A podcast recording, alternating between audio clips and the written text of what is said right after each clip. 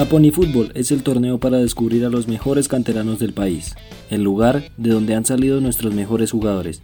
Bienvenidos al primer episodio de La Cantera, donde brillan las joyas del FPC.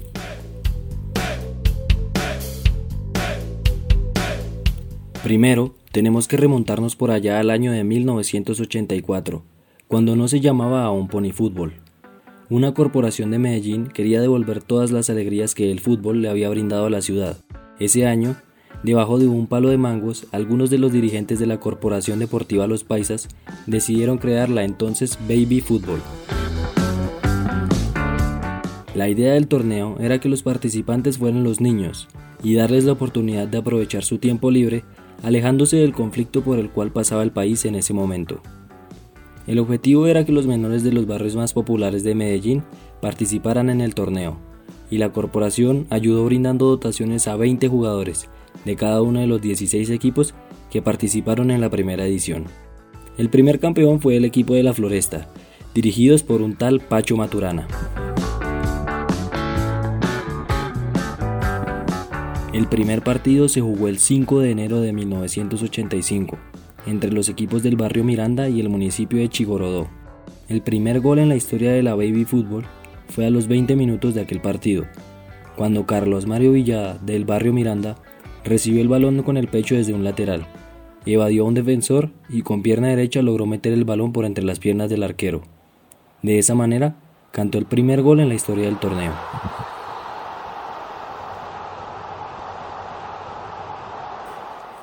Carlos Mario Villada fue la primera figura del torneo. Era un extremo derecho que cada vez que podía encaraba a cuanto jugador estuviera frente a él. Se caracterizaba por su potencia y velocidad al momento de coger la banda derecha en cada partido. Villada nació ahí, en Medellín. Sus padres comentaban que él pasaba horas en el barrio jugando fútbol. Gracias a ello, se logró unir al equipo de la empresa pública de Medellín, para después poder representarlos junto al barrio Miranda en el baby fútbol y marcar su primer gol con el uniforme característico del barrio. El uniforme no se caracterizó por ser uno de los más bellos en la historia del torneo.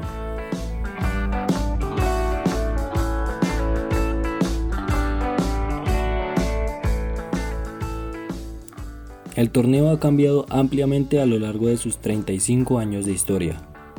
El primero y tal vez uno de los más importantes cambios sucedió dos años después del puntapié inicial, cuando la cervecería Unión S.A. se convirtió en el patrocinador oficial del baby fútbol e hizo cambiar el formato de juego. En 1987 se estableció que para participar era necesario pasar por una fase de clasificación, debido a la gran popularidad que obtuvo la competencia. En el 89, el torneo se amplió a lo largo de Antioquia, permitiendo que todos los equipos del departamento pudieran participar. El torneo empezó a crecer tanto que en 1991 la Escuela de San Francisco de Quito, equipo de Ecuador, llegó a Medellín para jugar la Pony Fútbol y convertirse en el primer equipo extranjero en disputarla. Sorprendentemente, primero llegaron equipos extranjeros que equipos de otras partes del país. Fue en 1994 que un equipo de niños de Santa Marta pudo jugar un partido en la Pony Fútbol. Posteriormente, en el 2003, la corporación Los Paisitas, junto a la compañía de bebidas Ponimalta, fomentó la expansión del torneo hasta el punto de invitar equipos de cinco zonas distintas del país. Desde su inicio, el torneo estaba previsto para que se jugara únicamente con equipos masculinos. Sin embargo, en el 2010 esta idea cambió con el inicio de la Pony Fútbol Femenina, edición que ganó el equipo de niñas de El Pinar. Lo más curioso pasó hace nueve años, cuando el campeón por primera vez no era colombiano. Pirataría, un equipo brasileño, logró consagrarse junto a la Escuela Metropolitana de Quito. Han sido los únicos equipos extranjeros en ganar el torneo de la Pony Fútbol. No hay niña o niño colombiano, amante del fútbol, que no sueñe con jugar en la Pony, teniendo en cuenta que los grandes ídolos del fútbol colombiano han pisado aquellas canchas. lo rechazó, le pegó como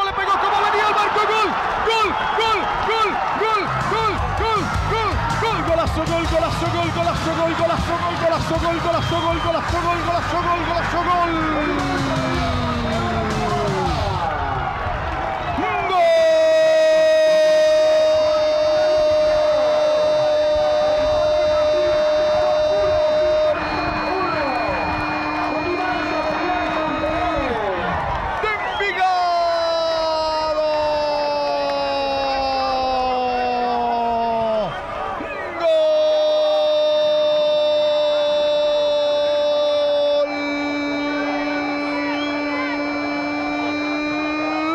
De Juan, de Juan Fernando Quintero, zurdo neto, zurdo prodigioso. Lo que escuchan de fondo es la narración de un gol de Pony Fútbol, obra de Juan Fernando Quintero, figura de la selección Colombia en el Mundial de Rusia 2018 y que ha pasado por equipos como Porto y River Plate.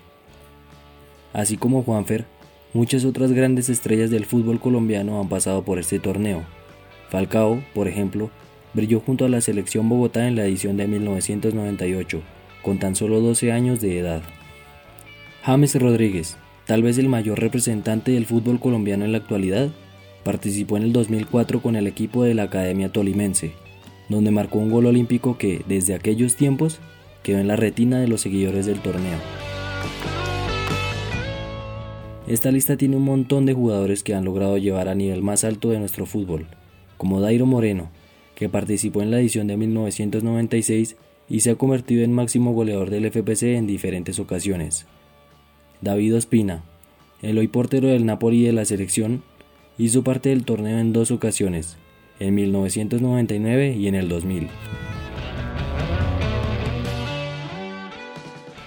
Los equipos de la zona de Antioquia, Envigado, Belén, La Nubia y Córdoba son los más ganadores de este torneo cada uno con tres títulos a nivel masculino. Por parte de las niñas, el equipo Antonio Nariño también tiene tres campeonatos.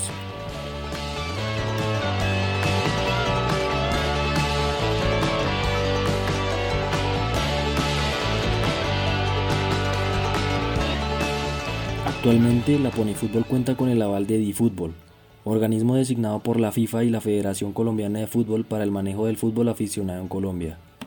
El torneo cuenta con categorías sub-10 y sub-12, tanto en masculino como en femenino. La sede del torneo es la tradicional cancha Marte número 1, ubicada en la unidad deportiva Atanasio Girardot en Medellín. Y los juegos de la fase final son transmitidos por el canal Teleantioquia, todo un espectáculo. Más de 30.000 niños y niñas a nivel nacional participaron en la Liga Pony Fútbol 2019, la liga que tiene presencia en 32 departamentos Contó con la inscripción de más de 2.000 equipos, conformados por clubes independientes, equipos de ligas departamentales, equipos de barrio, colegios y juntas de acción comunal. La fase eliminatoria de la Liga Pony Fútbol se jugó en los 32 departamentos del país. Se destacan Amazonas, Caqueta y Putumayo, al no ser regiones tradicionalmente futbolísticas. Además, en su fase final contó con la participación de 2.000 equipos masculinos y femeninos que disputaron su lugar en la gran final. Por cuestiones de salubridad, la edición de este año está en duda. De no jugarse, sería el primer año sin campeón desde que empezó el torneo.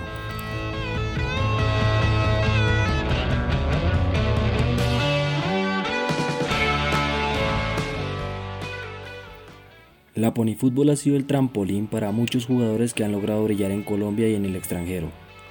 La cantidad de equipos que pueden inscribirse hace que niños y niñas de todas las zonas del país puedan mostrarse en una vitrina que ha expuesto lo mejor del fútbol infantil. Además, muchos equipos profesionales están disputando este torneo, lo que ha permitido que algunos ojeadores se fijen en los jugadores prometedores para contratarlos en un futuro. Seguramente muchos otros grandes jugadores y jugadoras logren pisar la cancha Marte en el futuro e inicien poco a poco su camino hacia el gran sueño de ser jugadores profesionales. Con suerte, dejarán en alto el nombre del país dentro de unos años. Ejemplos tenemos muchos.